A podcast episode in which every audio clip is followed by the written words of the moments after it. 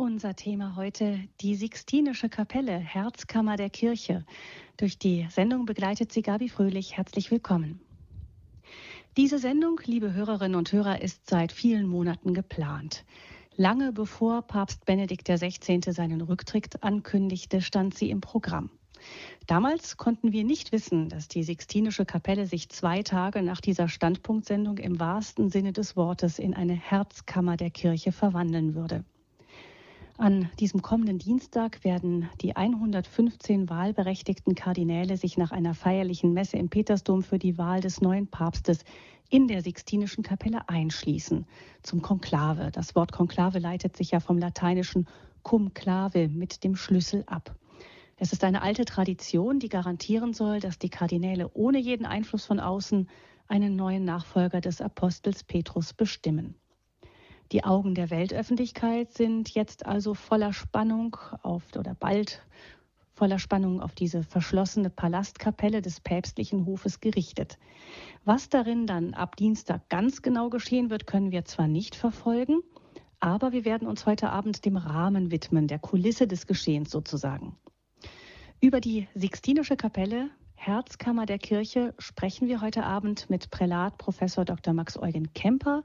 Er ist Priester, Kunsthistoriker, Theologe und langjähriger geistlicher Berater der deutschen Botschaft beim Heiligen Stuhl gewesen. Er ist uns zugeschaltet aus Rom. Herzlich willkommen, Prälat Kemper. Vielen Dank. Ein ganz kurzer Hinweis an Sie, liebe Hörerinnen und Hörer, gleich zu Anfang. Sollten Sie zu Hause ein Bild von der Sixtinischen Kapelle haben, vielleicht in einem Romreiseführer oder in einem Bildband, dann wäre es vielleicht ganz gut, wenn Sie sich dieses Bild oder die Bilder jetzt zur Hand nehmen könnten. Wir werden uns in der Sendung zwar bemühen, die Fresken zu beschreiben, aber wenn man sie dann auf einem Bild vor sich sieht, ist alles natürlich noch greifbarer. Also wenn Sie so ein Bild haben, dann ist es schön, wenn Sie sich das jetzt nehmen können. Prälat Kemper, wir können sehr dankbar sein, dass Sie uns heute die Zeit für diese Sendung widmen. Sie haben gerade eine Kurzreise nach Deutschland für Vorträge hinter sich, sind gestern wieder in Rom gelandet und jetzt bei uns. Also vielen Dank, dass Sie bei uns mit dabei sind. Ein ganz kurzer Blick vorweg auf Ihr Leben. Sie sind seit 1989 durchgehend in Rom, wenn ich es richtig weiß. Sie sind geboren äh, 1938 in der Nähe im Kreis Arnsberg. Sie haben studiert, später dann in Paderborn und Rom, Philosophie, Theologie und später auch Religionspädagogik. In Rom sind Sie 1966 zum Priester geweiht worden nach ihrer Rückkehr in die Heimatdiözese Paderborn haben sie zum Thema Sakramententheologie promoviert und haben dann aber später im Bereich Bildung für die Diözese und die Deutsche Bischofskonferenz gewirkt. 1989 wurden sie zum geistlichen Beirat der deutschen Botschaft beim Heiligen Stuhl ernannt das heißt, so knapp gesagt, dass sie die oftmals in kirchlichen Dingen unerfahrenen deutschen Diplomaten dort beraten haben, also mitgeholfen haben, dass die Botschaft gute Kontakte zum Vatikan hatte und professionell arbeiten konnte. Das haben sie bis 2003 gemacht. Im Jahr, in demselben Jahr wurden sie zum Koadjutor des päpstlichen Domkapitels von St. Peter ernannt. Also fest mit Rom verbunden inzwischen. Sie haben neben alledem im Bereich christliche Kunstgeschichte geforscht und auch Bücher veröffentlicht und ähm, sind dann als Würdigung dieser Leistung 2003 zum Honorarprofessor für Didaktik der christlichen Kunst der Theologischen Fakultät Fulda ernannt worden. Das haben Sie auch einige Jahre gemacht. Also jetzt sehen wir, die Kunstgeschichte, der Kunstgeschichte galt neben all ihrem beruflichen Wirken ein besonderes Interesse und ähm, so auch die, die, der Sixtinischen Kapelle Sie haben erst vor zwei Jahren gemeinsam mit dem Kunsthistoriker Professor Nesslerath ein Büchlein über die Sixtiner herausgegeben. Also wir haben in Ihnen wirklich einen Experten der Sixtinischen Kapelle vor uns. Ganz kurz vorweg auch noch für diejenigen Hörerinnen und Hörer, die vielleicht die Sixtiner nicht so gut kennen. Die Sixtinische Kapelle ist nach ihrem Stifter, Papst Sixtus IV., benannt der die mittelalterliche Hauskapelle des päpstlichen Palastes grundsanieren und vollständig ausmalen ließ. Das war im 15. Jahrhundert. Prälat Kemper, Sie haben die Sixtiner ja ganz, ganz oft gesehen. Sie haben sie studiert. Wir werden da gleich ja auch von Ihnen einiges hören. Vielleicht aber knapp vorweg, was macht die Sixtinische Kapelle eigentlich so einzigartig? Warum ist sie so berühmt? In den Vatikanischen Museen führen alle Wege zur Sixtina. Was macht sie so einzigartig? Ja, einmal liegt die Einzigartigkeit darin, dass es eben die Palastkapelle des Papstes ist, die Kapelle der Päpste, in der eben auch die Papstwahlen stattfinden. Aber besonders einzigartig ist sie einfach deshalb, weil sie so fantastische, wunderbare Fresken hat.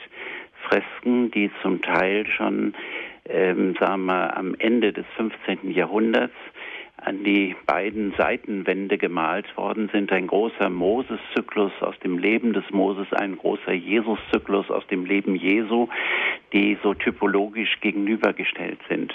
Und das sind die Fresken von den berühmtesten Malern der umbrischen und toskanischen Malerschule wie Botticelli, Ghirlandaio, Pinturicchio und andere. Und es ist sehr schade, dass man eben eigentlich den beiden großen Freskenzyklen in der Sixtina nicht gerecht werden kann, nämlich die großartigen Fresken von Michelangelo, die lassen die anderen ein bisschen verblassen, was schade ist. Und deshalb müsste man eigentlich zweimal die Sixtina besuchen und die beiden Bildzyklen, also sowohl die Decke mit dem jüngsten Gericht von Michelangelo wie auch die seitlichen äh, Fresken aus den umbrischen und toskanischen, von den umbrischen und toskanischen Malern, die müsste man eigentlich getrennt wahrnehmen. Aber das macht im Grunde genommen die Einzigartigkeit dieser Kirche aus, eben diese herrlichen Fresken, die natürlich alle zum Teil auch bezogen sind auf die Papstgeschichte und zum Teil eben auch auf das, was dort geschieht. Also jetzt also, geschieht die Papstwahl. Seit, seit wann gibt es das denn, dass die Päpste in der Sixtinischen Kapelle gewählt werden? Ja, das ist eine etwas schwierige Frage. Äh, es ist so, dass wahrscheinlich das ab 1559 war. Weshalb man das nicht so ganz genau sagen kann, äh, das äh, hängt damit zusammen, dass es einen Vorgängerbau gibt, die sogenannte Capella Magna, die die gleichen Ausmaße hatte. Und die Wahlen, die Papstwahlen fanden damals in einer benachbarten Kapelle, in einer, die hieß Capella Parva Santi Nicolai, also es war eine kleinere Kapelle und da fanden die Papstwahlen eigentlich statt. Man ging dann aus der sogenannten Capella Magna, die heute Sixtina heißt, und ging man dann rüber und hat dort gewählt und kam dann wieder zurück, sodass die alte Sixtina eigentlich nur der Aufenthaltsraum für die Kardinäle war, allerdings auch der Übernachtungsraum für die Kardinäle, die dann bei der Wahl anwesend waren. Und später ist dann, äh, sag mal, äh, ist dann das in die Sixtina der eigentliche Wahlakt auch gelegt worden und das ist wahrscheinlich zum ersten Mal 1559 gewesen. Wir werden das nachher Insofern ist es etwas kompliziert. Mhm. Es ging immer ein bisschen hin und her. Ja. Mhm. Genau. Aber die, mhm. der, die Bildzyklen, die laden ja wirklich dort auch dazu ein, zu betrachten und auf das, was es in der Kirche ja. ankommt. Insofern ja. passt das jetzt sicher auch sehr gut, Vor allen Dingen, wenn man, stattfindet. Ja. Vor allen Dingen, wenn man sich ansieht, dass auf der einen Seite die Moses-Geschichte dargestellt, auf der anderen Seite die Christusgeschichte. Und da muss man sich vorstellen, dass der Papst in der Mitte am Altar stand, zwischen diesen beiden Zyklen. Und das bedeutete, dass der Papst in seiner Person sowohl den Gesetzgeber des alten Bundes verkörperte wie den Gesetzgeber des neuen Bundes, sowohl das Reich des Gesetzes wie das Reich der Gnade. Und das war natürlich ein theologischer Hintergrund, der im Grunde auch schon auf die äh, Papstkapelle bezogen war von Anfang an, also vom Anfang der Fresken an. In die Sixtinische Kapelle kann man im Moment als normaler Besucher nicht reinkommen. Die wird schon vorbereitet für das Konklave, ist schon verschlossen worden. Aber normalerweise gehört sie ja zum Muss ähm, eines jeden Rombesuches. Ähm, meistens steht man dort gedrängt inmitten von Touristen und Pilgern aus aller Welt, die dann über Lautsprecher in zahllosen Sprachen ziemlich vergeblich daran erinnert werden, dass sie eigentlich leise sein sollten. Aber all diesen Widrigkeiten zum Trotz sind die meisten Besucher der Sixtina doch überwältigt von dieser Fülle an prachtvollen Bildern, die sich da über ihnen wölbt. Und wir werden nun heute an ihrer Hand, Prälat Kemper, dieses eindrucksvolle Panorama betrachten, unter dem sich jetzt auch die Kardinäle dann in den kommenden Tagen zur Papstwahl zusammentreffen ähm, werden. Und dabei werden sie ganz besonders das gewaltige von Michelangelo gemalte jüngste Gericht betrachten und für uns interpretieren. Und so freuen wir uns nun auf Ihren Vortrag, Prälat Kemper, und anschließend darauf, mit Ihnen ins Gespräch zu kommen. Aber jetzt hören wir Ihnen erstmal ja. einfach zu. Danke. Danke. Ja, liebe Zuhörerinnen und Zuhörer, meine erste Begegnung mit den Fresken Michelangelos in der Sixtinischen Kapelle liegt schon sehr lange zurück. Sie fand auf einer Schülerromfahrt im Jahre 1956 statt und ist mir bis heute in lebendiger Erinnerung geblieben. Damals hatten wir Schüler das Glück, die fast leere Sixtiner von hinten, von der Sala Regia aus, zu betrachten, zu betreten. Noch heute ist der Blick auf das jüngste Gericht Michelangelos von hier aus am eindrucksvollsten. Was ich damals selbst sehen und auch den Erklärungen des Führers entnehmen konnte, überzeugte mich, Christus ausschließlich in seiner Funktion als Richter vor Augen zu haben. Einen Richter, der mit den Zügen eines antiken Helden und mit gebieterischem Gestus gleichsam unerbittlich den letzten Akt des menschlichen Schicksals einleitet und vollzieht. Das eindrucksvolle Bild des strengen Richters im finalen Akt des jüngsten Gerichtes hatte sich damals tief in mir eingeprägt. Auch während meiner Studienzeit von 1960 bis 1967 in Rom bin ich diesem Bild immer wieder mit den gleichen Empfindungen und immer neuem Erstaunen begegnet. Als ich 1989 wieder von Deutschland nach Rom zurückkam, war die Restaurierung der Michelangelo-Fresken schon weit vorangeschritten. Was damals dabei neu zutage trat, konnte ich teilweise sogar vom Gerüst aus mitverfolgen. Dabei erschloss sich mir allmählich ein ganz neues Bild. Ich entdeckte, dass Michelangelo uns Christus offensichtlich nicht nur als Richter, sondern auch als Retter und Erlöser vor Augen stellen wollte. Und ich sah, dass nach der Aufdeckung der Fresken hinter dem Gerichtsbild auch ein Bild der Auferstehung des Fleisches zum Vorschein kam. Ja, dass Christus selbst in diesem Bild auch als Auferstehender, als, wie Paulus es formuliert hat, Erstling der Entschlafenen in Erscheinung tritt. Meine eher kunsthistorischen und theologiegeschichtlichen Beobachtungen werten aber noch der strikt theologischen Absicherung. Erst die Enzyklika von Papst Benedikt XVI. P. Salvi auf Hoffnung hin gerettet im Jahre 2007 ermutigte mich dazu, meine Einsichten auch stärker theologisch zu begründen. Die Restaurierung der Sixtinischen Kapelle hat zu vielen neuen Einsichten geführt. Das betrifft nicht nur die Baugeschichte dieses Raumes und die technische Ausführung der Fresken, sondern auch den philosophischen und theologischen Hintergrund Michelangelos. Zu vieles hatte die Schmutzschicht der Jahrhunderte verdeckt, was mit der Reinigung nun wieder sichtbar zutage trat. Vorher musste das, was sichtbar geblieben war, für die Interpretation des Ganzen herhalten. Die Ergebnisse der Restaurierung interessierten daher nicht nur die Kunsthistoriker und Architekten, sie interessieren auch den Theologen. Das gilt umso mehr, als wir heute noch immer erstaunlich wenig über die Theologie der Renaissance wissen. Das, was wir wissen, ist mit so vielen reformatorischen und antireformatorischen Klischees versehen worden, dass es schwer ist, sich von eben diesen Klischees zu lösen und die Grundlinien einer solchen Theologie der Renaissance auszumachen. Diese lagen damals freilich auch nicht in einer systematisierten Form vor, wie wir es später finden, heute aber gern voraussetzen. Die Restaurierung ist für den Theologen aber nicht nur aus diesem Grund interessant. Sie kann die Angehörigen der Wortreligion des Christentums auch grundsätzlich an die Macht der Bilder erinnern. Denn Bilder besitzen einen Mehrwert gegenüber dem Wort, zumal sich in der modernen Bildanthropologie wieder eine größere Annäherung kunsthistorischer und theologischer Reflexionen zeigt, die sich auch wechselseitig erhellen. Die Restaurierung der Michelangelo-Fresken in der Capella Sistina hat gerade diesen Mangel theologischer Kenntnis aufgedeckt und ins Bewusstsein der Theologie und der Theologen gehoben. Erste Ergebnisse dieser neuerlichen Befassung mit der Theologie der Renaissance zeigen, dass diese sehr viel reicher und vielschichtiger ist, als bisher bekannt war. Das bedeutet auch, dass sich ihre Aussagen in der Regel nicht nur auf eine, Erklä auf eine Erklärungslinie festlegen lassen.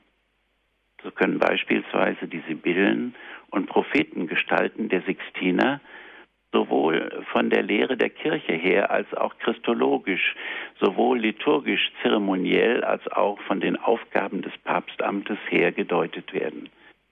Das alles ist in Michelangelos Bildprogramm enthalten. Was sagt uns das? Es zeigt, dass das 16. Jahrhundert eine Zeit des Aufbruchs war. Noch immer weiß man in Deutschland, dem Stammland der Reformation, erstaunlich wenig über die zeitgleichen Reformbewegungen des 16. Jahrhunderts in Italien.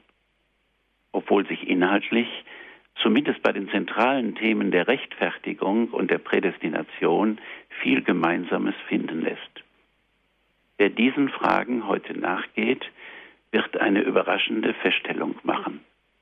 Diese Themen werden im humanistisch geprägten Italien sehr viel differenzierter behandelt als in Deutschland. Jedenfalls nicht so einseitig zugespitzt und damit letztlich kirchentrennend diskutiert, wie das hier der Fall war.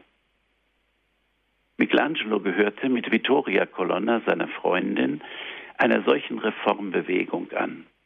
Ihr geistlicher Führer war damals Juan de Valdés, ein spanischer Reformtheologe, der selbst wiederum stark von Erasmus von Rotterdam beeinflusst war.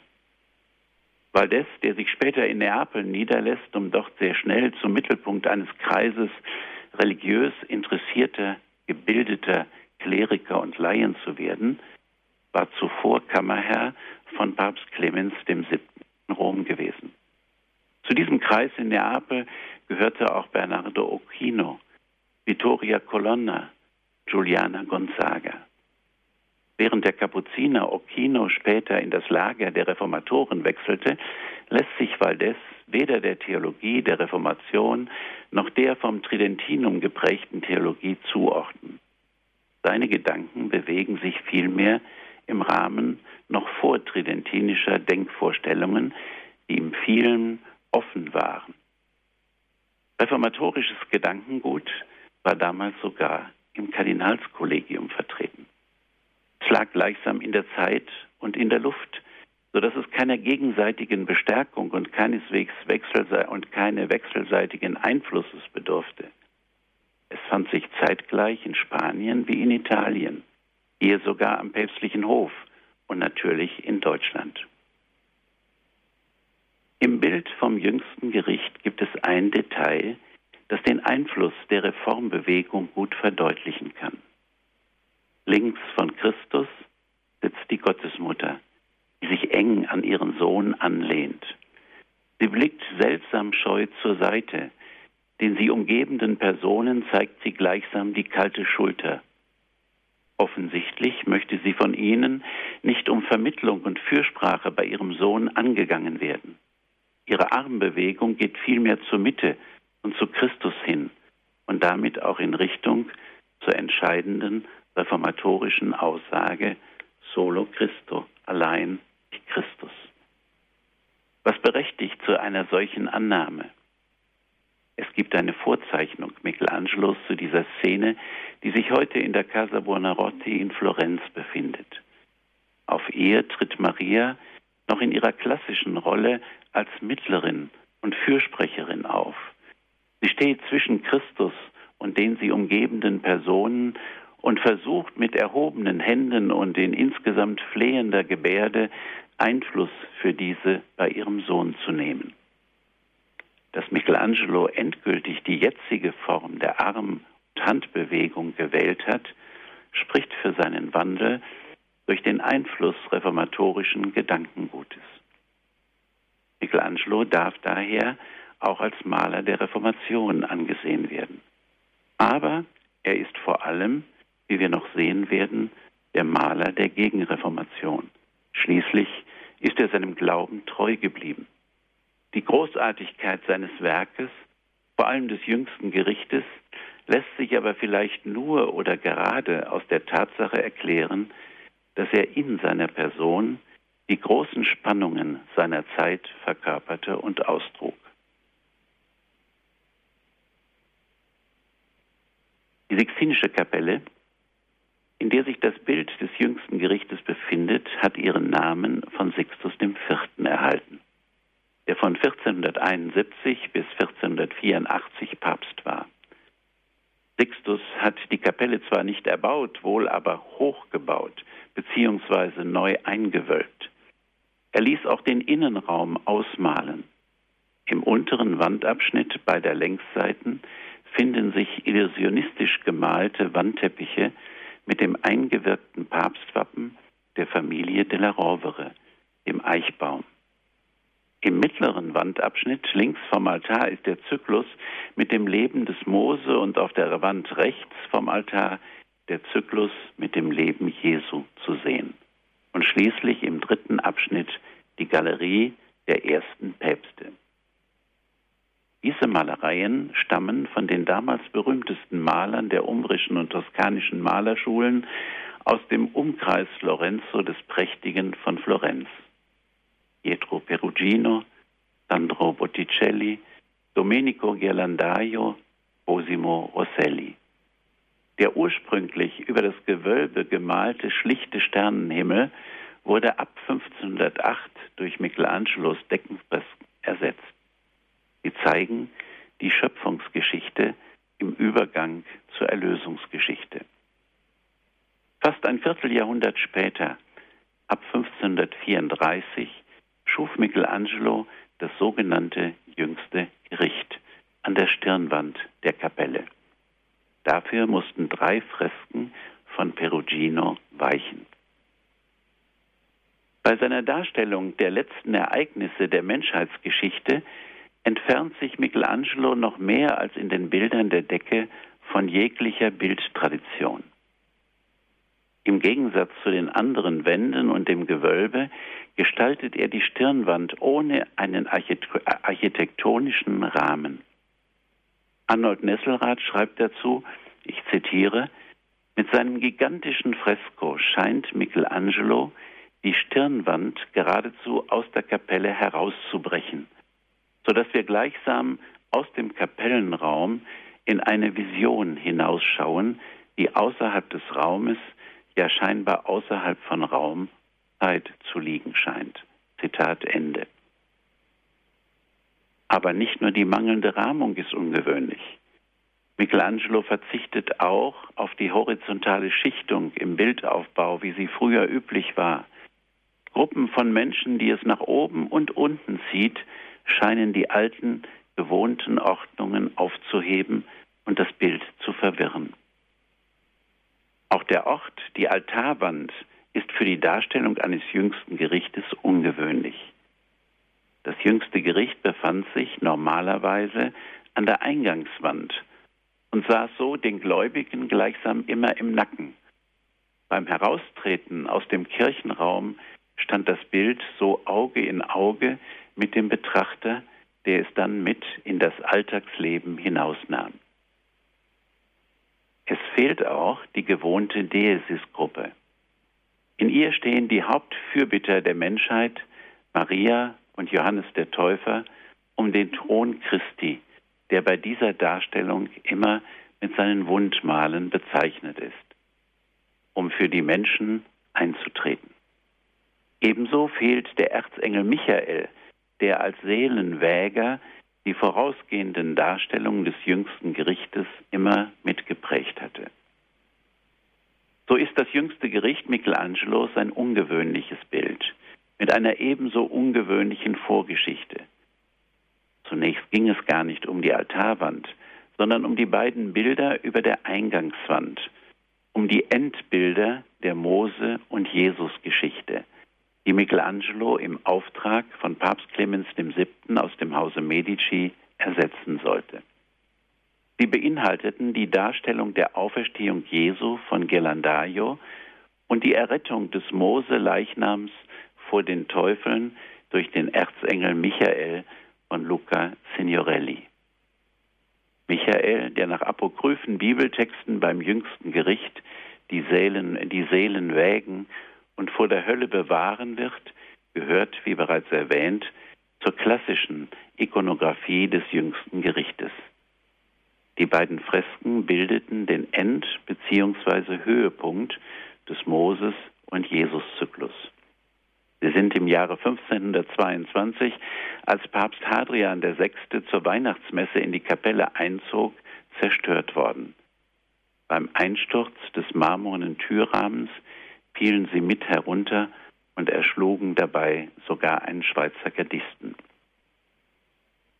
Papst Clemens VII., der Nachfolger Papst Hadrians VI., konnte erst nach der Pest im Jahre 1524, der Katastrophe des Sacco di Roma, der Plünderung Roms 1527 und der großen Tiberüberschwemmung drei Jahre später, 1530, daran denken, die Reparatur der Schäden in der Sixtina vorzunehmen.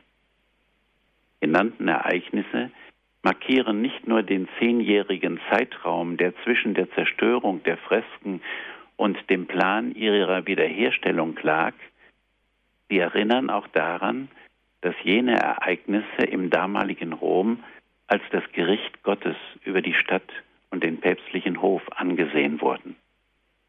Die angstvolle Stimmung musste sich daher auch in den unmittelbar danach entstandenen Bild vom jüngsten Gericht niederschlagen. Im Lauf der Planung entwickelte sich unter Clemens VII. das Projekt des jüngsten Gerichtes, das der Papst nun nicht mehr auf der Eingangswand, dem traditionellen Ort des jüngsten Gerichtes im Kirchenraum verwirklicht sehen wollte, sondern auf der Altarwand.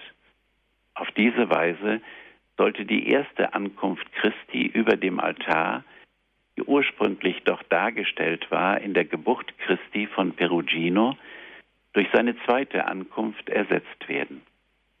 Ebenso sollte die leibliche Aufnahme Mariens in den Himmel, ebenfalls von, von Perugino, die wegen des Patroziniums ursprünglich am Altarbild der Kapelle dargestellt war, durch die Wiederkehr Mariens an der Seite ihres Sohnes aufgenommen werden.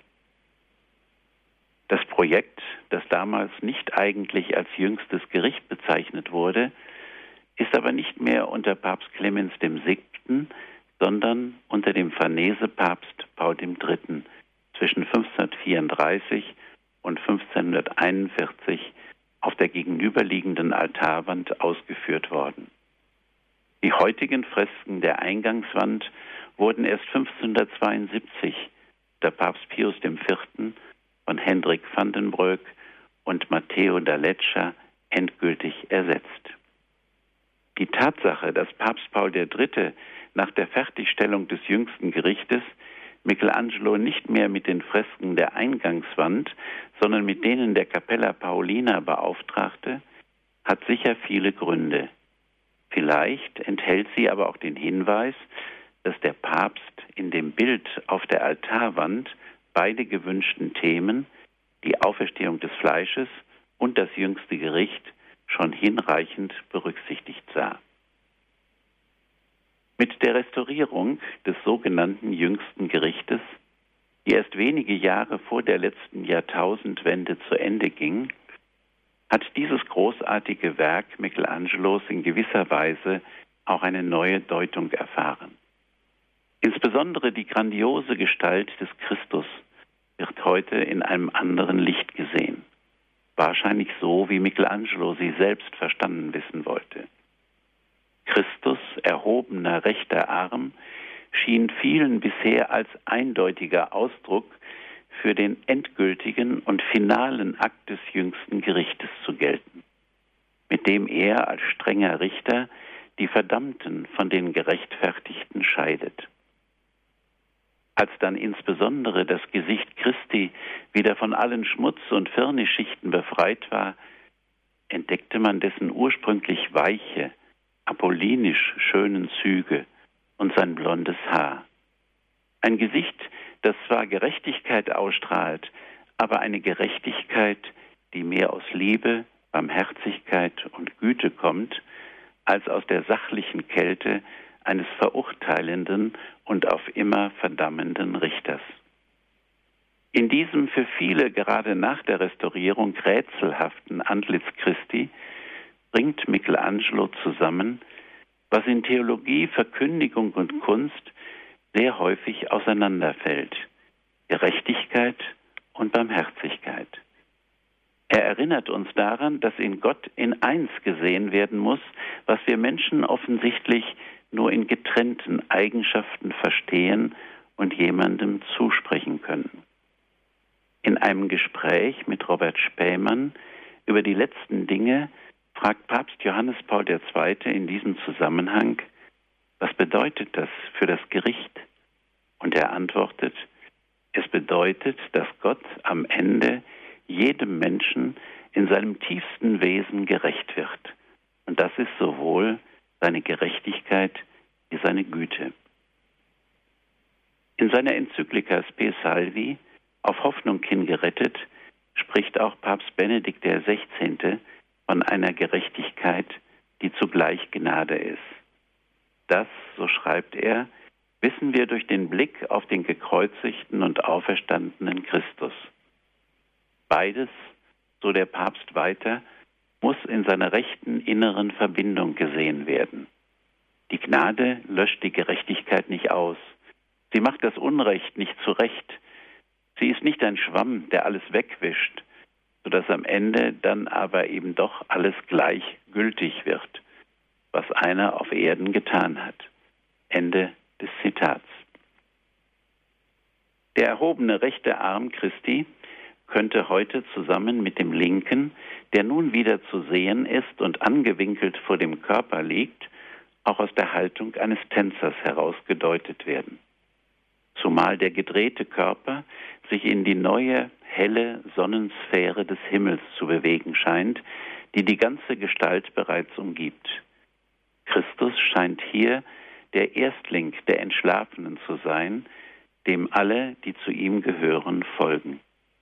Dem entspricht, dass die Kirchenväter häufig von Christus als dem Vortänzer im mystischen Reigen sprechen.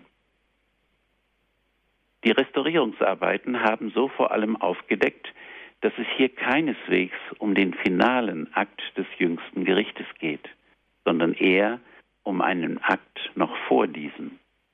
Nachdem nämlich die Köpfe der Heiligen rings um Christus wieder besser zu erkennen sind, bemerkt man ihre intensive Hinwendung zu Christus, mit dem sie in einem Disput zu stehen scheinen. Da sie ihm auch demonstrativ ihre Märtyrerwerkzeuge hinhalten, kann der Sinn dieser Haltung wohl nur der sein, dass sie Christus eindringlich auffordern, denk am Tage des Gerichtes daran, was wir für dich getan haben. Daraus geht aber ebenso hervor, dass diese Szene des Bildes rund um Christus noch vor dem eigentlichen Gericht spielen muss, beziehungsweise dass das Bild eher ein Mahnbild ist für das, was unausweichlich geschehen wird, wenn sich die Menschen, insbesondere der päpstliche Hof, nicht bekehren. Damit aber auch für das, was nicht unbedingt geschehen muss, wenn sie sich bekehren. Papst Benedikt XVI. spricht in diesem Zusammenhang nicht von einem Mahnbild, sondern von einem Bild der Verantwortung, was ungefähr dasselbe meint. Jedenfalls ist es auch für ihn ausdrücklich kein Drohbild. In seiner Enzyklika Spe Salvi bedauert er sogar, ich zitiere, in der Entwicklung der Ikonographie des Gerichtes ist freilich immer stärker das Drohende und Unheimliche des Gerichts hervorgetreten, das die Künstler offenbar mehr faszinierte als der Glanz der Hoffnung, die von der Drohung wohl oft allzu sehr verdeckt wurde. Zitat Ende. Insbesondere aber muss uns die erstaunliche Tatsache hellhörig machen, dass der Papst seine Ausführungen zum Gericht ausdrücklich mit der Überschrift Das Gericht als Lern- und Übungsort der Hoffnung versehen hat. Auch für ihn ist das Bild vom Gericht letztlich und vor allem ein Hoffnungsbild.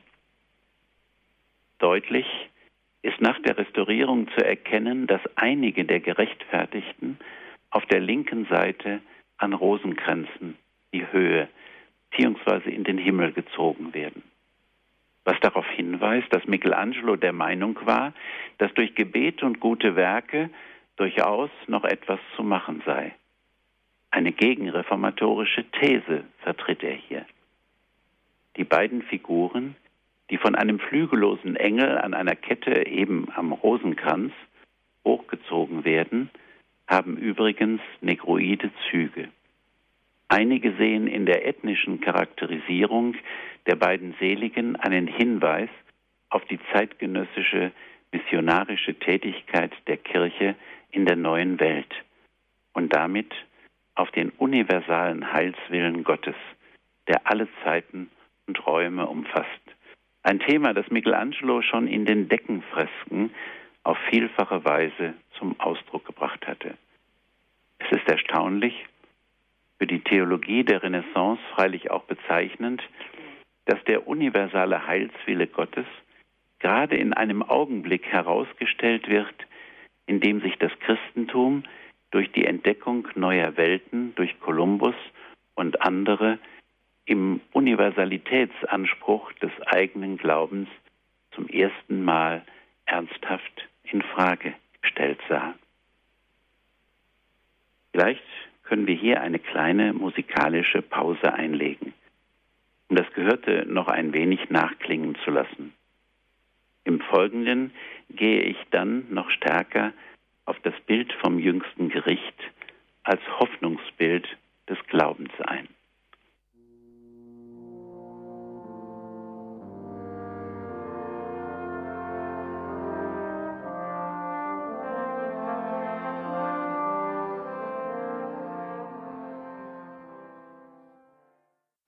Eingeschaltet in der Standpunktsendung bei Radio Horeb zum Thema die Sixtinische Kapelle, Herzkammer der Kirche. Wir hören nun den zweiten Teil des Vortrags von Prälat Professor Dr. Max Eugen Kemper, Kunsthistoriker, Theologe und Botschaftsrat AD aus Rom. Wir müssen nun noch einmal zurückfragen. Was also ist hier wirklich dargestellt? Das jüngste Gericht in seinem finalen Akt, wie wir gesehen haben, sicher nicht. Von den Zeitgenossen wurde es eher als ein Bild der Auferstehung des Fleisches angesehen, was wohl tatsächlich die ursprüngliche Idee des Bildes war. Das lässt sich sowohl, wie wir bereits gesehen haben, aus der Entstehungsgeschichte dieses Bildes unter Papst Sixtus IV. als auch aus der zeitgenössischen theologischen Diskussion erklären. In der neuplatonischen Philosophie wurde das menschliche Schicksal nach dem Tod nur in die Vorstellung von der Unsterblichkeit der Seele gefasst, in rein philosophischer Begrifflichkeit. Gerade in der Zeit Michelangelos entwickelte sich unter den Theologen aber eine starke Gegenbewegung, die diese mehr philosophische Vorstellung in die Heilige Schrift zurückverlegen wollte. Hier nahm man vor allem Bezug auf die paulinische Vorstellung von der Auferstehung des Fleisches, so wie Paulus sie im ersten Korintherbrief zum Ausdruck bringt. In ihnen spricht der Apostel auch die Frage an, welchen Leib werden sie haben? Paulus antwortet, gesät wird ein irdischer, auferweckt ein überirdischer Leib. Wenn Michelangelo sich selbst auf der Haut des Bartholomäus unmittelbar rechts unter Christus als einzigen wirklichen Toten in das Gesamtbild von der Auferstehung des Fleisches einbringt, dann gibt er damit seiner Hoffnung Ausdruck, dass auch er einmal mit einem unvergänglichen, überirdischen Leib bekleidet wird, der nicht mehr dem Leid und dem Tod unterworfen ist. Bartholomäus, auf dessen Haupt er sich verewigt, scheint ihm dafür der geeignete Fürbitter zu sein. Ist es ein Gefühl der Ernüchterung angesichts seines alternden Körpers, seiner Unwürdigkeit im Angesichte Gottes, die Michelangelo dazu veranlassten? Es ist zu vermuten, dass dieses Selbstporträt eher als Signatur gemeint ist. Michelangelo bekennt sich darin zu seinem Werk und empfiehlt sich in ihm auch selbst der Barmherzigkeit Gottes. Es scheint so, als hätten die Hoftheologen ganz bewusst gerade angesichts der theologischen Diskussion Michelangelo den Vorschlag gemacht, die paulinische Vorstellung von der Auferstehung des Fleisches ins Bild zu bringen, was ja auch dem ursprünglichen Bild der Stirnwand, die leibliche Aufnahme Mariens in den Himmel von Perugino, entsprechen würde. In dieser Interpretation erscheint Christus als der Auferstehende, der sich über die posaunenblasenden Engel des jüngsten Gerichtes zum Himmel bewegt, in die helle Sphäre der Herrlichkeit und des Lichtes. Die Engel bereiten gleichsam den Aufstieg vor. Nur wenigen ist bisher aufgefallen, dass nur die Engel auf der linken Seite, auf der Seite des Lebens, die Posaunenhörner stoßen. Die Engel auf der rechten Seite, der des Todes, haben noch nicht damit begonnen. In diesem Zusammenhang erfahren heute auch die Bücher, die in Michelangelos Fresken von den Engeln den beiden Bereichen des Todes, des Lebens entgegengehalten werden, eine neue Deutung. Sie werden nicht mehr einfach als Buch des Todes oder Buch des Lebens gewertet, zumal die Bibel nirgendwo von einem Buch des Todes spricht. Das große schwere Buch, das hinter dem Rücken Charons auf die im Totenreich Sitzenden gerichtet ist, symbolisiert vielmehr das alte Gesetz des Todes, das durch den Ungehorsam Adams über alle Menschen gekommen ist. Das kleinere, leichtere Buch hingegen stellt uns das neue Gesetz in Christus vor, das zum Leben führt. Christus selbst sagt, mein Joch drückt nicht und meine Last ist leicht.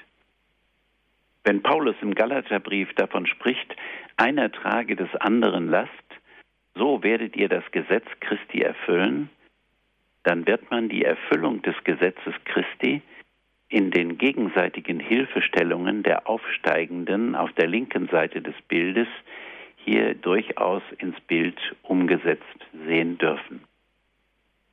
An dieser Stelle leuchtet plötzlich jener Text auf, der für die Interpretation der gesamten Sixtina von größter Bedeutung ist. Es ist die berühmte Adam-Christus-Parallele aus dem fünften Kapitel des Römerbriefes. Sie lautet, wie es also durch die Übertretung eines einzigen für alle Menschen zur Verurteilung kam, so wird es auch durch die gerechte Tat eines einzigen für alle Menschen zur Gerechtsprechung kommen, die Leben gibt. Im ersten Korintherbrief wird Paulus noch deutlicher. Da nämlich durch einen Menschen der Tod gekommen ist, kommt durch einen Menschen auch die Auferstehung der Toten. Denn wie in Adam alle sterben, so werden in Christus alle lebendig gemacht werden. Vor dem Hintergrund dieser Stellen wagt Michelangelo es offensichtlich nicht, selbst ein endgültiges Urteil über das Schicksal der Menschen zu fällen. Nachdem durch die Restaurierung wieder ein Unterschied zwischen dem Blau des Todesflusses, des Styx, und dem Grün des kleinen Ufers am unteren Bildrand ausgemacht werden kann, ist nun deutlich zu erkennen, dass Charon seine Menschenfracht nicht eigentlich in die Hölle peitscht, sondern auf ein der Hölle noch vorgelagertes Ufer. Auch die Verdammten, die von oben herunterstürzen, fallen auf eben dieses Ufer. Ja, selbst Minos, der Höllenfürst, steht nicht in, sondern vor der Hölle. Der Höllenfürst trägt übrigens die Gesichtszüge des damaligen päpstlichen Zeremoniers Biagio da Cesena, der Michelangelos Werk wegen der vielen nackten Leiber als Wirtshausbild bezeichnet hatte. Michelangelo rächte sich also subtil. Das Ufer des Styx erstreckt sich übrigens über den ganzen unteren Bildrand, von der rechten Seite des Todes bis hin zur linken Seite des Lebens. Michelangelo gewährt offensichtlich auch hier noch einen Raum und eine Möglichkeit der Umkehr und der Bekehrung. Wer ihn nutzt, kann auch von hier aus noch auf die Seite des Lebens gelangen. Es gibt Stimmen, die aus all diesen Hinweisen den Schluss ziehen, Michelangelo habe so etwas wie eine Idee einer von Gott kommenden Versöhnung aller Dinge vertreten, die sich am Ende der Zeiten ereignet werden. Diese am Ende der Zeiten sich ereignende Versöhnung in der Gerechtigkeit und Gnade zusammenfallen, entspricht nicht nur menschlicher Heilsehnsucht und theologischer Lehre. Sie ist auch heute zum entscheidenden Kriterium für die Gerechtigkeit Gottes und somit für die Einzigartigkeit des Gottesbildes geworden, das auch von der Philosophie eingefordert wird. So hat Jürgen Habermas in seiner Rede zum Friedenspreis des deutschen Buchhandels 2001 von der Notwendigkeit einer universalen Gerechtigkeit für die im Vergangensein verschwundenen Opfer gesprochen. Gerechtigkeit, ein Zentralthema der Philosophie seit Platon, bleibe nämlich, so Habermas, leer, wenn sie nur auf die zukünftigen bezogen werde. Auferstehung sei die Sinnantwort auf irdisch nicht gut zu machende Leiden. Und er formuliert, erst recht beunruhigt uns die Irreversibilität, also die Unkorrigierbarkeit vergangenen Leidens. Jedes Unrecht an den unschuldig Misshandelten, Entwürdigten und Ermordeten, das über jedes Maß menschlicher Wiedergutmachung hinausgeht. Die verlorene Hoffnung auf Auferstehung hinterlässt eine spürbare Leere. Ein erstaunlich mutiger Satz von Habermas. Wenn man an die Entstehungsgeschichte des jüngsten Gerichtes denkt und von ihr erfährt, dass es zunächst als ein Bild der Auferstehung des Fleisches gedacht war, lässt sich auch mit dieser Perspektive erkennen, dass das Hoffnungsmotiv konkret das Hoffnungsmotiv des christlichen Glaubens vorherrschend war, die Auferstehung Jesu. Papst Benedikt XVI. fasst diesen Gedankengang am Ende des 47. Kapitels seiner Enzyklika so zusammen. Das Gericht Gottes ist Hoffnung, sowohl weil es Gerechtigkeit, wie wohl weil es Gnade ist. Wäre es bloß Gnade, die alles Irdische vergleichgültigt, würde uns Gott die Frage nach der Gerechtigkeit schuldig bleiben, die für uns entscheidende Frage an die Geschichte und an Gott selbst. Wäre es bloße Gerechtigkeit, würde es für uns alle am Ende nur Furcht sein können. Die Menschwerdung Gottes in Christus hat beides, Gericht und Gnade, so ineinander gefügt, dass Gerechtigkeit hergestellt wird. Wir alle wirken unser Heil mit Furcht und Zittern. Dennoch lässt die Gnade uns alle hoffen und zuversichtlich auf den Richter zugehen, den wir als unseren Advokaten Parakletos kennen. Zitat Ende. Es ist in diesem Zusammenhang interessant, wie Papst Benedikt XVI. in seiner Enzyklika mit dem Gerichtsbild und den damit verbundenen Vorstellungen von Hölle und Fegefeuer umgeht. Er verdeutlicht seine Vorstellungen an einem Paulustext aus dem ersten Brief an die Gemeinde in Korinth. Hier sagt der Apostel zunächst, dass die christliche Existenz auf einem gemeinsamen Grund gebaut ist. Jesus Christus. Dieser Grund, so der Papst, hält stand, wenn wir auf diesem Grund stehen geblieben sind, auf ihm unser Leben gebaut haben, wissen wir, dass uns auch im Tod dieser Grund nicht mehr weggezogen werden kann. Das nachfolgende Paulus-Zitat lautet dann weiter, ob aber jemand auf dem Grund mit Gold, Silber, kostbaren Steinen, mit Holz, Heu oder Stroh weiterbaut, das Werk eines jeden wird offenbar werden. Jener Tag wird es sichtbar machen, weil es im Feuer offenbart wird. Das Feuer wird prüfen, was das Werk eines jeden taugt.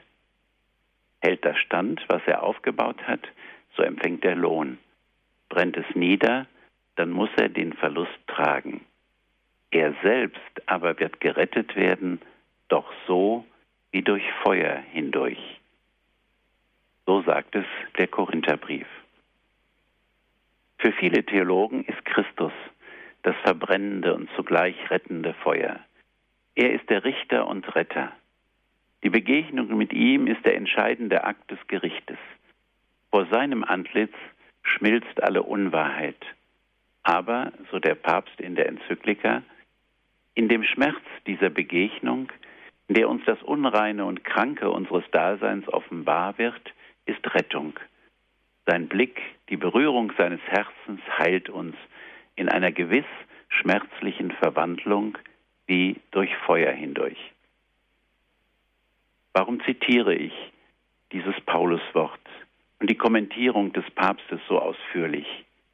Weil ich glaube, dass hier inhaltlich durchaus gewahrt ist, was sich mit den Begriffen Hölle und vor allem Fegefeuer für uns verbindet. Diese Begriffe und die damit verbundenen Vorstellungen sind nämlich nicht einfach abzutun. Denn auch wenn die Höllenvorstellungen mit ihren grausamen Darstellungen der Höllenqualen von den kirchlichen Autoritäten häufig missbraucht worden sind, so müssen wir doch ehrlich zur Kenntnis nehmen, dass Hölle ein durchaus biblischer Begriff ist. Ja, dass Jesus selbst nicht selten von der Hölle gesprochen hat. Manche seiner Äußerungen hierzu sind mit hoher Wahrscheinlichkeit dem historischen Jesus zuzuschreiben, wie beispielsweise jener Satz aus der Bergpredigt, wer seine Brüder gottlos nennt, soll dem Feuer der Hölle verfallen sein. Die Frage ist freilich, in welcher Weise Jesus hier redet und in welchem Zusammenhang er sich äußert. Die Sprachwissenschaft würde hier auf den Unterschied zwischen informativen und performativen Sätzen hinweisen. Während die ersten einen anderen, einen dritten Sachverhalt nur einfach mitteilen, will das performative Wort zuallererst einen Sachverhalt setzen. Vielleicht kann eine Stelle aus dem Lukasevangelium uns das ein wenig verdeutlichen. In dieser Stelle lehnt Jesus es offensichtlich ab, den neugierigen Jüngern Informationen über den höllischen Zustand nach dem Tod zu geben. Auf ihre Informationsfrage, ob nur wenige gerettet werden, antwortet er, müht euch, durch die enge Pforte in das Reich Gottes hineinzukommen. Wo Jesus also von der Hölle spricht, geht es ihm also nicht um einen Ausblick in die Zukunft, sondern immer um den Ernst der gegenwärtigen Stunde. Auch das Bild Michelangelos vom sogenannten jüngsten Gericht ist ein solches Bild im Sinne eines Mahnbildes, das zur Entscheidung herausfordert. An dieser Stelle ist auch noch einmal darauf zu verweisen, dass die Hölle im jüngsten Gericht im Verhältnis zum Gesamtbild nur einen relativ kleinen Teil in der unteren rechten Ecke des Bildes einnimmt. Aus den theologischen Ausführungen von Papst Benedikt XVI. lassen sich am Ende zwei Schlussfolgerungen ziehen, die auch mit jenen eher kunsthistorischen Erkenntnissen übereinstimmen, die sich aus der Restaurierung des jüngsten Gerichtes ergeben. Die erste Schlussfolgerung, der Christus des jüngsten Gerichtes darf nicht mehr nur als Richter sondern auch als der paulinische Erstling der Entschlafenen angesehen werden, der uns allen vorausgeht. Dies bestätigt sich gleichsam durch die grandiose Figur des Jona, der noch zur Michelangelo Decke gehört. Diese Gestalt, in der die bildhauerische Malerei Michelangelos in der Sixtina ihre höchste Vollendung finden, findet, ist immer als ein vorbedeutendes Zeichen und Symbol der Auferstehung Christi im Alten Testament gesehen worden. Es heißt bei Matthäus, denn wie Jona drei Tage und drei Nächte im Bauch des Fisches war, so wird auch der Menschensohn drei Tage und drei Nächte im Inneren der Erde sein. Und er fügt auf Christus bezogen hinzu, hier ist einer, der mehr ist als Jona. Papst Johannes Paul II. hat sich in seiner Predigt zum Abschluss der Restaurierungsarbeiten der Fresken Michelangelos dieser Deutung angeschlossen, wenn er sagt, wir stehen vor einem ungewöhnlichen Christus. Er trägt in sich eine antike Schönheit, die in einem gewissen Sinn von den üblichen Darstellungen in der Malerei abweicht. Auf diesem gewaltigen Fresko offenbart er uns vor allem das Geheimnis seiner mit der Auferstehung verbundenen Herrlichkeit. Eine zweite, damit verbundene Schlussfolgerung besagt aber auch, dass damit das Bild des Gerichtes im engeren Sinn keineswegs aufgehoben ist. Er steht nur nicht mehr allein vor Augen. Dahinter leuchtet in der Gestalt des auferstehenden Christus vielmehr jene Hoffnung über den Tod hinaus auf, die sich uns in Jesus Christus schon gezeigt hat. Das tiefgründige Blau, eine Farbe aus gestampftem Lapislazuli-Stein, im Hintergrund des jüngsten Gerichtes, besonders in der Mitte um Christus selbst, verrät schon etwas von dem neuen Himmel und der neuen Erde, in die Christus gleichsam wie der bereits erwähnte Vortänzer im mystischen Reigen hinüberzuschreiten scheint. Damit ist aber zugleich gesagt, dass die Hoffnungsperspektive des christlichen Glaubens immer und in jedem Fall größer und umfassender ist als all das, was sich mit dem Gerichtsbild im traditionellen Sinn verbindet. So zeigt sich schließlich gerade im Zusammenhang mit der Restaurierung der Sixtiner beziehungsweise des sogenannten jüngsten Gerichtes etwas von der Macht der Bilder und ihrem Eigenwert gegenüber dem Wort. In diesem Fall erhellen sie eine zeit- und theologiegeschichtliche Situation, die von der Theologiegeschichte selbst offensichtlich noch nicht genügend aufgearbeitet wurde und daher noch weitgehend im Dunkeln liegt. Insofern muss die Restaurierung der Sixtiner nicht nur die Kunsthistoriker, sondern auch die Theologen interessieren. Das werden auch die Kardinäle so empfinden, die sich in diesen Tagen erneut in der Sixtina einfinden, um einen Nachfolger für Benedikt XVI. zu wählen vor ziemlich genau 50 Jahren einen Tag, Jahren, einen Tag nach der Eröffnung des Zweiten Vatikanischen Konzils, am 12. Oktober 1962 lud Papst Johannes der 23. sowohl die nicht-katholischen Beobachter des Konzils als auch das diplomatische Korps zu einem Empfang in die Sixtinische Kapelle ein. Der Grund für die ungewöhnliche Ortswahl wurde offenbar, als der Papst während dieser Audienz plötzlich auf das Gemälde der Stirnwand auf das jüngste Gericht wies. Dies, meine Herren, sagte der Papst damals, erwartet unser Werk. Er hatte damit nicht nur eindringlich auf die ursprüngliche Intention Michelangelos verwiesen, sondern auch darauf aufmerksam gemacht, welche Bedeutung die Sixtinische Kapelle noch heute für den Vatikan besitzt. Sie ist gleichsam die Herzkammer der Kirche, in die sie sich immer wieder zurückzieht, um sich auf ihre eigene Sendung zu besinnen und sich je neu auf den Weg des Glaubens zu machen. In all den Veränderungen, die die Konklaveordnung im Laufe der Jahrhunderte erfahren hat, bleibt die Sixtina als eigentlicher Wahlort unbestritten.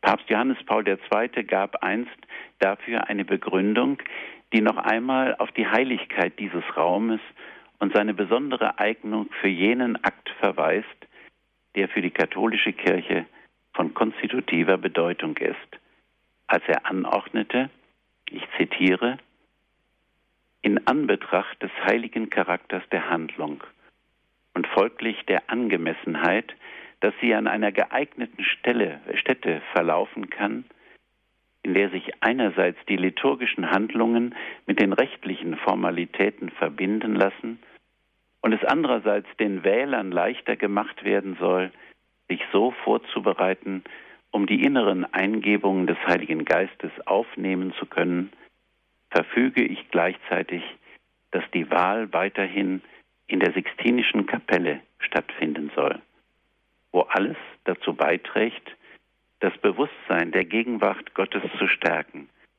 vor dessen Angesicht ein jeder eines Tages treten muss, um gerichtet zu werden. Vielleicht hören wir zum Schluss noch ein wenig Musik, dann damit noch einmal neu dann danach auseinanderzusetzen.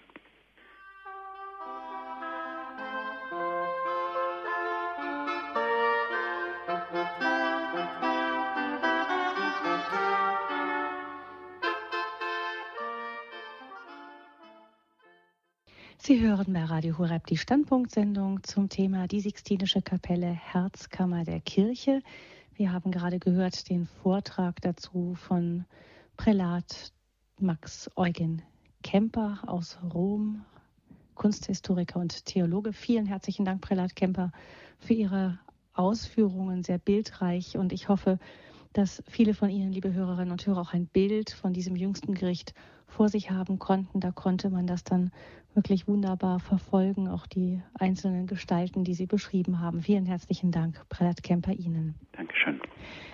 Prälat Kemper, vielleicht einmal, damit wir uns das richtig vorstellen können. Ähm, Michelangelo hat er dieses Bild, also auch die, sowohl die Deckengemälde, die etwas früher gemalt wurden, als auch dann das jüngste Gericht, selber gemalt. Es gibt ja da auch bei den anderen Malern auch Helfer, die mitgemacht haben. Hat er das alles selber gemacht, einfach nur, dass wir uns das so vorstellen können, oder hat er da auch ähm, Gehilfen gehabt, die ihm damit geholfen haben? Michelangelo hat natürlich auch Hilfen gehabt. Und ähm, was wir nicht wissen, ist, wie viel das gewesen sind und wie viel das zu den, in den einzelnen Zeiten das gewesen sind. Denn Michelangelo hatte zunächst mal, er musste zunächst mal also solche Farbmischer mit auf das Gerüst nehmen, weil er, er hat zwar auch früher schon Fresken gemacht, aber nicht in so großem Umfang. Und er hat auch so eine eigene Freskotechnik entwickelt. Und deshalb brauchte er diese Farbmischer.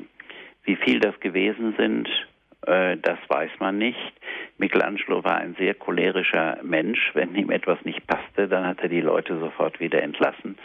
Und ähm, es war so, dass man daher nicht sagen kann, er hat eigentlich immer so und so viel äh, Leute mit sich auf dem Gerüst gehabt, sondern äh, das sind mal ganz wenige gewesen. Es hat vielleicht sogar eine ganz kurze Zeit gegeben, wo er ähm, alle vom Gerüst mehr oder weniger geschmissen hat und ähm, das dann allein gemacht hat, aber das ging natürlich auch nicht.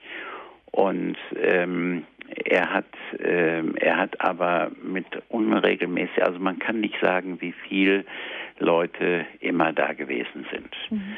auf wie dem alt, Gerüst. Also wie alt war er denn damals, als er das? Ja, das war schon, da war er schon, äh, er ist ja 1475 geboren und äh, in der Toskana und äh, ist also mit 89 gestorben und er ist damals schon, also das war für damalige Verhältnisse schon eine biblische Zeit so weit über 60 gewesen. Ne? Mhm. Also auch eine körperliche Leistung, allein ja, dieses riesige ja. Bild zu malen. Ja. Wir haben nun eine erste Hörerin, die den Auftakt macht in unserer mhm. Standpunktsendung, Frau Fechler mhm. aus Ankum. Ich grüße Sie. Guten Abend. Ich grüße Sie auch, Frau Fröhlich und Herr Professor Dr. Temper. Mhm. Ja, es ist schon ein bisschen mutig, weil ich eigentlich diesen Vortrag noch dreimal hören müsste, um das alles äh, zu mhm. verstehen oder überhaupt äh, wirklich nachzuempfinden. Aber jetzt ähm, ja, ich glaube, er hat es mit 66, da war er, glaube ich, auch schon 66. Mhm. Und es hat ihn ja auch unwahrscheinlich angestrengt, wie er da auch an seinen. Bruder mal geschrieben hat, strenge ich mich mehr an, als einer sich jemals angestrengt hat. Übrigens ja. strenge ich mich mehr an, als einer sich jemals angestrengt hat. Und er musste ja dann auch unter Druck arbeiten. Er wollte den Papst, äh, diesem Julius II., den wollte er auch zufriedenstellen. Alle. Also es ist schon eine gewaltige Leistung. Auf der anderen Seite habe ich immer schon als junger Mensch gedacht, oh, wo, warum muss er die denn so muskulös da malen? Also es hat mich nicht so begeistert. Ähm, gut, heute Bodybuilding und so, das ist schon, äh, da sieht man schon manchmal solche muskulösen Körper. Mhm. Aber warum hatte er, er war doch selber nicht, wahrscheinlich nicht so äh, kräftig und äh, ja, so eine Leibesfülle. Es ist ja eine enorme Dynamik dann auch darin und äh, ja, also ich persönlich habe damals schon immer gedacht, als ich das in Kunstgeschichte da mal mhm. hat, äh, ich hätte ja lieber die Sixtinische Kapelle mit Frau Angelico ausmalen lassen. Das ist mir doch sphärischer und ähm, ja auch äh, ja Fragen wir mal vielleicht Temper, ob es einfach nur eine Geschmackssache ist oder ja. noch mehr dahinter steckt. Und dann wollte ich noch etwas sagen. Sie sagten ja Maria, ja. die ja da abgewandt ist. Mhm. Das wäre wahrscheinlich könnte man ihn auch den Maler der der Reformation nennen. In, ja. ja, weil Christus, Sola mhm, Christus. Mhm, mhm, ja. Nicht Sola Christus, sondern mhm, ja. allein. Und ich denke, ich habe dann gedacht, ja, aber es ist eigentlich traurig, dass sie sich da abwendet. Habe ich gedacht, mir wäre es lieber, wenn sie da noch äh, sich zuwendet. Und aber auf der anderen Seite, wenn es jüngste Gericht ist, dann hm. ist es doch auch so, dass das vorbei ist mit dieser, Sie hätten sich früher an sie wenden sollen als Fürsprecherin. Jetzt äh, richtet sie sich ja zu den, ähm, ja, sie wendet sich zu den Geretteten und sie ist sicher traurig, dass sie die das nicht gemacht haben. Dann wären sie vielleicht nicht darunter in das schwarze Loch. Mhm. Ja, also ich denke mir, ja. auch die Frau Zeit ist vorbei. Können wir diese zwei mhm. Fragen festhalten? Es mhm. warten nämlich noch andere Hörer in der Leitung, aber wir ja. halten diese zwei Fragen mhm. gerne fest. Also erstmal, wie ist das mit diesen muskelbepackten Körpern? Mhm. Hat das mhm. auch eine Aussage oder ist das einfach mhm. Zeitgeschmack?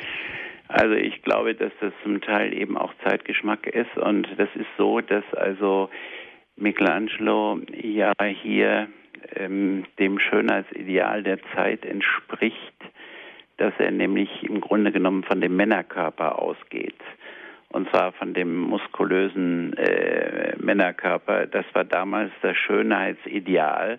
Und wir haben noch eine Vorzeichnung, die hat die englische Königin von der libyschen Sibylle, von der man ja nur äh, den Oberkörper noch sieht gerade und der in dieser Vorzeichnung ist der ganze Körper noch da und da sieht man, dass das der ganze Körper eigentlich ein sehr muskulöser männlicher Körper ist. Bei der komäischen Sibylle kann man das noch stärker ähm, feststellen und äh, dann kommt es ja besonders auch in der Decke schon vor mit den Inyudi, mit den vier nackten Jünglingsgestalten, die also da die einzelnen Bilder in der Tagewerke also da einrahmen.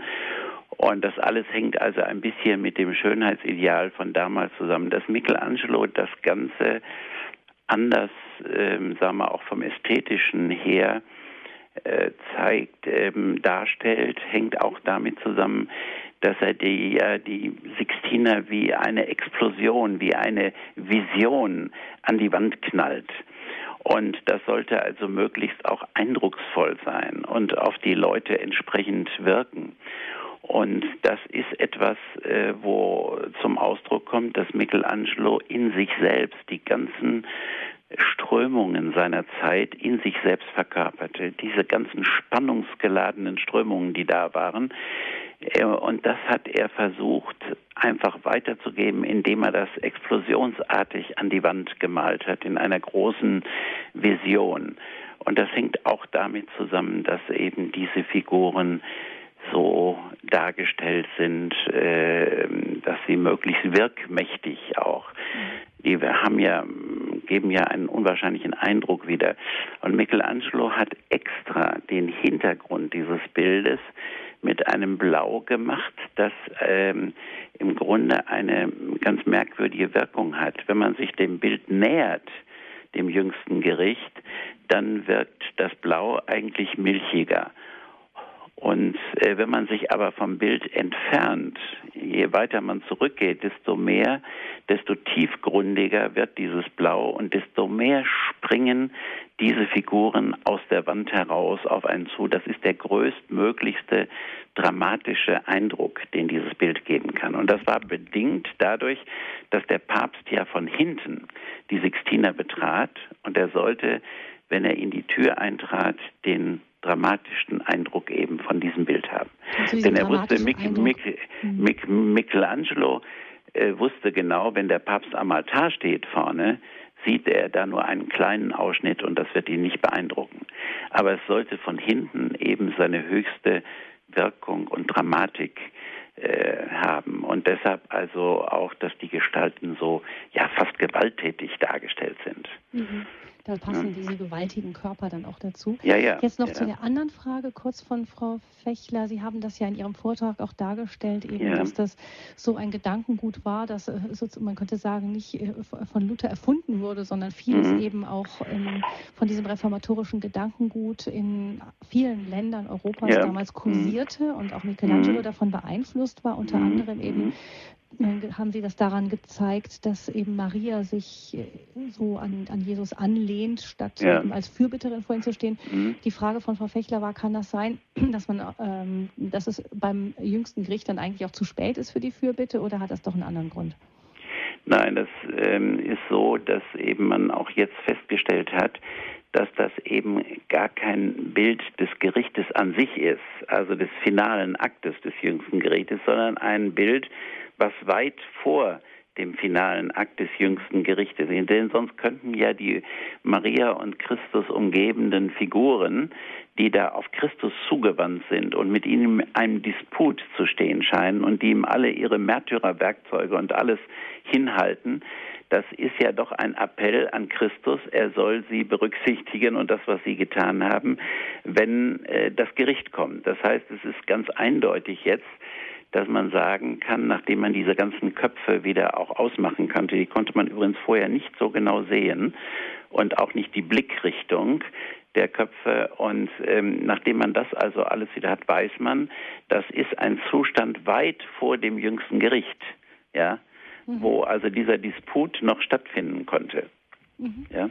Okay. Und insofern ist diese Sache mit Maria, ich meine, Michelangelo hat ja ich habe das ja gesagt, dass wir Vorzeichnungen haben, die kurze Zeit vorher gemacht worden sind, die ganz anders dargestellt sind, nämlich in der klassischen Weise, wo Maria als Mittlerin und als Fürsprecherin noch dasteht, die Hände erhoben, so in flehender Gebärde, mit dem Rücken übrigens zu den, äh, zum Betrachter.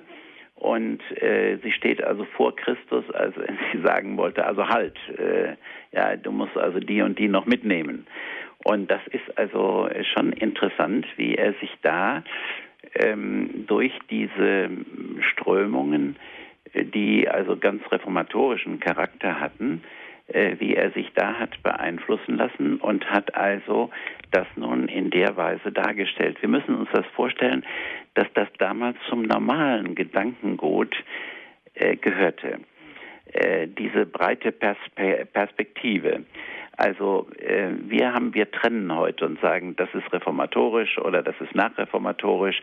Wir haben diese Klassifizierung. Damals gab es diese Strömungen parallel, ja. Und äh, in manchen Orden wurde auch die eine oder andere Strömung stärker vertreten.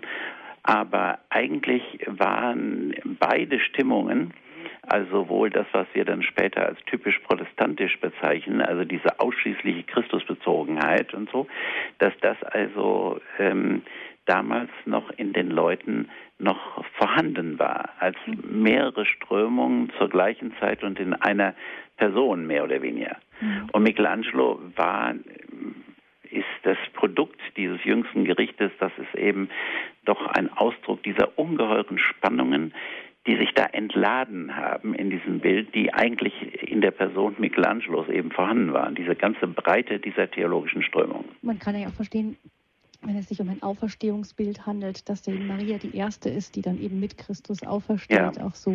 Ähm, das war natürlich auch bedingt dadurch, dass eigentlich das Patrozinium der Kapelle von Anfang an Maria galt und dass unten die Fresken, die beseitigt werden mussten, weil Michelangelo das jüngste Gericht da malen sollte, dass da unten eben ein Bild der Aufnahme Mariens in den Himmel war.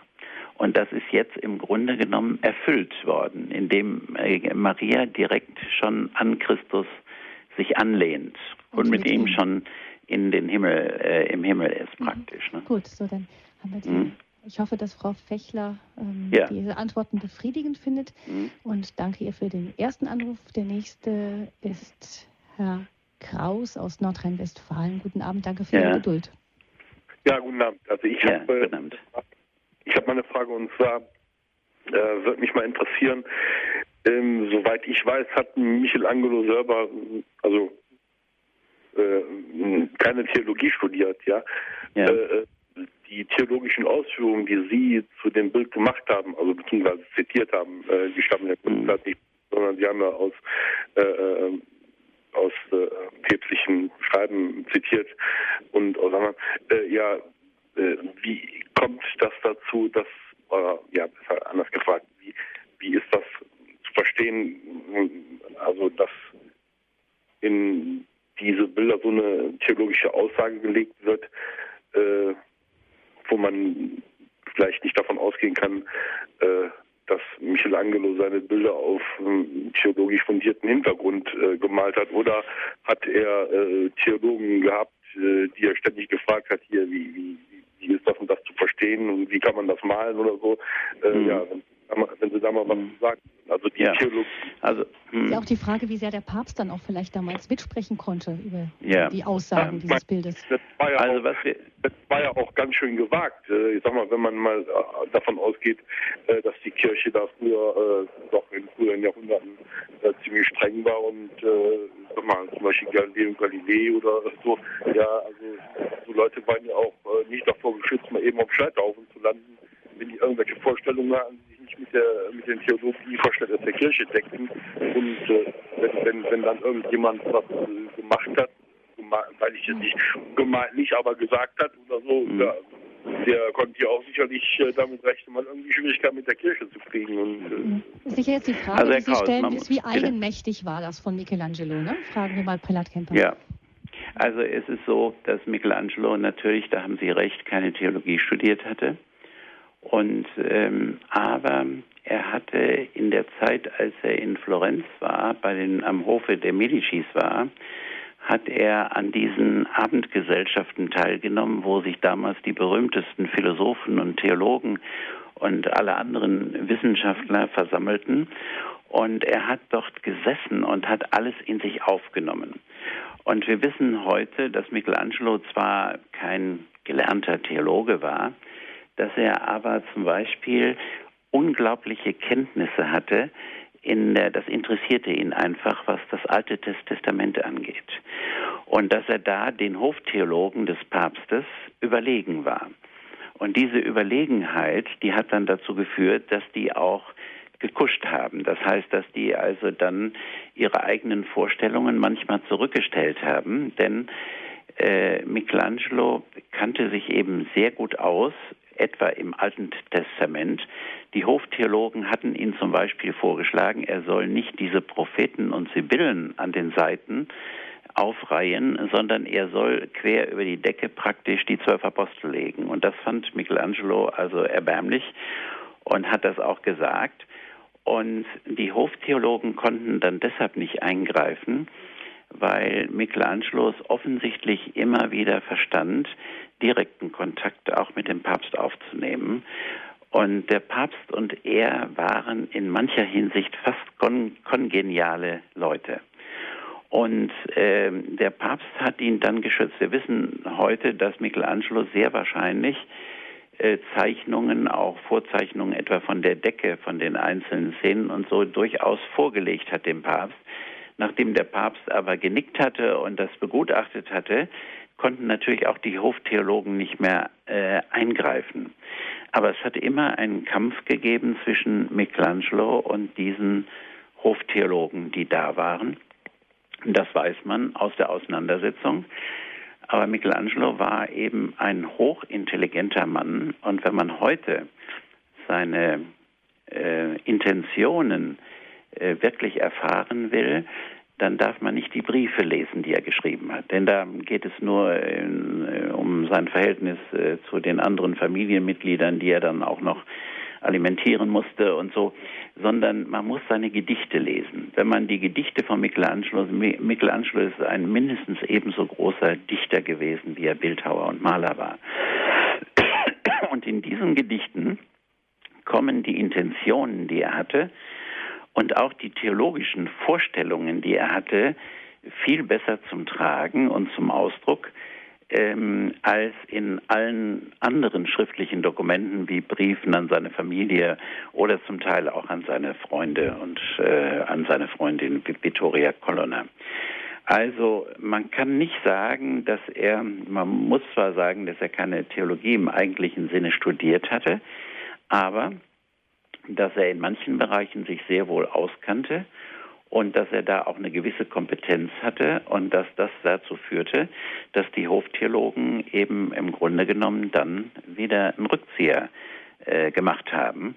Und ähm, äh, außerdem war also Michelangelo auch gefürchtet äh, wegen seiner cholerischen Anfälle Und man hatte ab einem bestimmten Punkt immer Angst, äh, dass man denen zum Opfer fällt, diesen Anfällen von ihm, und dass es dann gefährlich wird.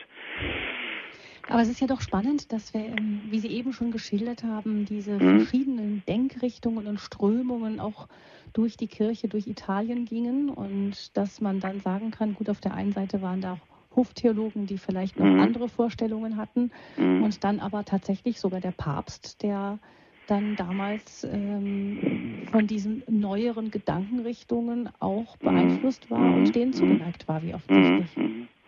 Also wir hm, denken ja immer in diesen Kategorien, die sich später erst entwickelt haben, dass man das als vorreformatorisch oder reformatorisch oder nachreformatorisch und so weiter. Man muss sich einfach vorstellen, dass das zum Teil gleichzeitig bei den Leuten da war und Michelangelo war ein so spannungsgeladener Mann und man muss auch wissen, dass diese theologischen Strömungen viel mehr Einfluss auf die Einzelexistenz des Menschen hatte. Die bewegte auch sehr viel mehr den politischen Raum, in dem die Menschen lebten. Und deshalb ähm, hatte das einen viel größeren Einfluss. Und, und Michelangelo hat äh, dann im Grunde genommen seine Vision einfach, man muss es so sagen, an die Wand geklotzt. Ja, mhm. das ist also, es ist schon aber, eindrucksvoll, aber wie er das. Mit dem Segen des Papstes Hammer ist. Er hat also das zum großen Teil mit dem Segen des Papstes gemacht. Mhm. Und der hat es auch abgenommen, auch nachher, ähm, und hat auch äh, Michelangelo gegen Anfeindungen geschützt. Und ähm, das ist also, das muss man schon sagen, dass das also an für sich, dass er das immer geschafft hat, zumindest im Einverständnis mit dem Papst zu sein. Mhm. Dankeschön, Herrn Kraus, hm. für Ihre Frage. Und ja. ähm, wir kommen nun nach Düsseldorf zu Frau Götzen, die hoffentlich auch noch in der Leitung ist. Ja, bin ich. Ja, ich habe da eine Frage. Eine Frage ist es eigentlich nicht, sondern ähm, es ist so, ich war noch nie in der Sixtinischen Kapelle mhm. und ich habe auch die Bilder nicht gesehen. Ich bin nämlich blind. Mhm. Also das, was Sie heute Abend äh, da so wunderbar vorgebracht haben, das habe ich mhm. mir dann so innerlich vorgestellt. Ich habe also sehr viel Fantasie und konnte auch mal sehen. Also insofern mhm. ist das schon möglich, äh, die Farbe von Lapis Lazuli zum Beispiel mir vorzustellen. Mhm. mhm. Und was mich beeindruckt hat, war, dass bei der Aufdeckung dann von äh, Jesus als dem Welten Richter, Richter ja. dieser tanzende junge Mann äh, mhm. hervorkam, der also die einen in den einen Arm so angewinkelt hatte, wie sie erzählten, und den mhm. anderen eben einfach so ins Licht tanzt. Weil ich gedacht habe, wie wunderschön. Jesus äh, tanzt uns voraus in die Ewigkeit und mhm. wir dürfen äh, er dürfen ihm folgen in diese Freude. Es ist etwas anderes, wenn jemand sagt, jetzt wird es wunderschön oder mhm. steht da statisch wie der mhm. Pantokrator, ne? Ja, ja. Mit der Bibel und sagt jetzt, mhm. das ist für euch ganz toll, das mhm. klingt wunderbar, mhm. man muss es glauben.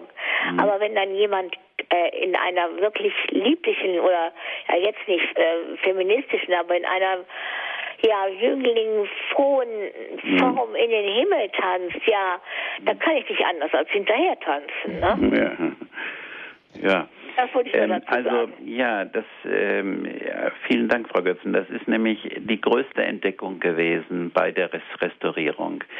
Sie müssen sich vorstellen, das Gesicht Christi war ungefähr pechschwarz.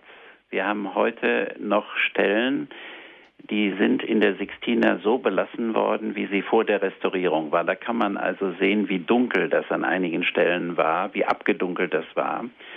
Und als man dann das Gesicht Christi aufdeckte, von diesen Schmutz- und Firnisschichten befreite, da stellte man fest, dass das keineswegs so ein hartes, ja, so ein Pokerface eines Richters ist, sondern man stellte ganz weiche, apollinisch schönen Züge fest, man stellte das blonde Haar fest, das war diese Anspielung auf Apoll eben eben auch und auf den Sonnengott, weil die Sonne da ja im Hintergrund ist, in die er hochsteigt. Und dann musste man noch bedenken, dass man auch nicht sehen konnte, man konnte weder diesen angewinkelten Arm vor dem Bauchnabel praktisch sehen und man konnte nicht sehen, was man heute sehr deutlich sehen kann, dass der gesamte Körper nochmal in sich eine Drehung macht, sodass das tatsächlich diese Bewegung eines Tänzers, dass das also ähm, durchaus äh, also eine mögliche Interpretation ist, zumal wir entsprechende Stellen bei den Kirchenvätern finden können, wo Christus als der Vortänzer im mystischen Reigen bezeichnet wird. Und wo dann zum Beispiel bei Hippolyt äh, da dieser Vortänzer im mystischen Reigen beschrieben wird, da ist dieser mystische Reigen praktisch ganz stark bezogen auf Ostern und auf das Osterfest, also der Zusammenhang, in dem das da steht. Also das ist schon eine Vorstellung, die ähm, sagen wir mal, verbreitet war und äh, ein Bild, äh, wie man sich äh, also diesen Auferstehenden oder wie Paulus sagt, diesen Erstling der Entschlafenen, dem alle anderen folgen, wie man den wirklich sich vorstellen konnte. Und insofern ist das schon eine unheimlich interessante Sache, äh, dass man heute diesen Christus eben nicht mehr nur als Richter sieht, sondern eben auch als Retter, als Erlöser und als Auferstehender. Ja. Wie gesagt, das nimmt dem Gerichtsbild als solchem nichts weg, aber das steht nicht mehr allein da. Und das steht auch in diesem Bild, ist das äh, eingegraben, dass man sagt, die Hoffnungsperspektive des Christentums ist sehr viel größer als all das, was sich mit der alten Gerichtsvorstellung verbindet. Man könnte diese, mhm. diese erhobene Armbewegung also doppelt deuten. Auf der einen Seite ja. diese richterliche Geste, auf ja. der anderen Seite wie so ein mir nach. ja. eines sich schon zum, zum Licht hinten drehenden ja. Christus. Ja. Diese beiden Bewegungen stecken da drin. Das ist schon unglaublich, wie genial mhm. das dann zusammengefasst mhm. wurde in einem Bild, diese beiden, beiden mhm. Szenarien im Bild. Ja. ja. Auch ungeheuerlich eigentlich, wie ähm, eine Restaurierung, aber ich habe mich gefragt, ob es jemals eine Restaurierung gab, die, die, die so viel neue Erkenntnisse über ein altbekanntes Bild brachte. Ich erinnere mich damals, wir waren ja alle fast ein bisschen geschockt, als wir sahen, in was für fast Bonbonfarben, so hatte man dann erstmal mhm. den Eindruck, nachdem man die alte Sixtina kannte, von diesen dunklen Farben her, diesem, diesem fast ein bisschen düsteren und dann mhm. auf einmal wurde das richtig knallbunt. Das war ja im ersten Moment erstmal fast ein kleiner Schreck und dann mhm. taucht da so viel auf. Das ist ja schon. Mhm. Also der Schreck war ja zunächst mal deshalb da, weil man nur an einigen Stellen versucht hatte, mal vorsichtig diese äh, Stellen von den Schmutz- und Firnisschichten zu befreien. Und man hatte eben an einigen Stellen war man auf diese Originalfarben gestoßen, von denen dann niemand glauben wollte, dass das die Originalfarben tatsächlich Michelangelo sind, weil die natürlich im Ensemble jetzt im Zusammenhang mit all dem, was dann noch in dieser ja, braunen Schmutzsoße lag, äh, wirkten die natürlich nochmal besonders grell und äh, so dass man auch in wissenschaftlichen Publikationen von einigem Rang also lesen konnte, das sei ja Pop Art und das könne unmöglich, könne das die Farbgebung von Michelangelo sein. Jetzt, wo das Ganze restauriert ist, im Ensemble, wirkt das ja insgesamt pastellfarbener. Mhm. Also es ist harmonischer jetzt mhm. dadurch ja, ja. auch. Ja, ja. Sieh schon, wir könnten mhm. sehr lange noch weiter über die Sixtina mhm. sprechen, vor allem jetzt, mhm. weil sie eben zum Schauplatz wird für dieses ganz mhm. bedeutende Ereignis, auf das wir nun ganz gespannt schauen werden ab kommenden Dienstag das Konklave. Ich denke, Sie werden es von Rom aus verfolgen, Prälat Kemper. Mhm, ja. ja. Ist mhm. sicher spannend vor Ort und für uns aber ja. genauso. Vielen herzlichen mhm. Dank dafür, dass Sie uns mhm. den, diesen wirklich fantastischen Rahmen dieser Papstwahl in dieser Sendung ähm, aufgezeigt haben.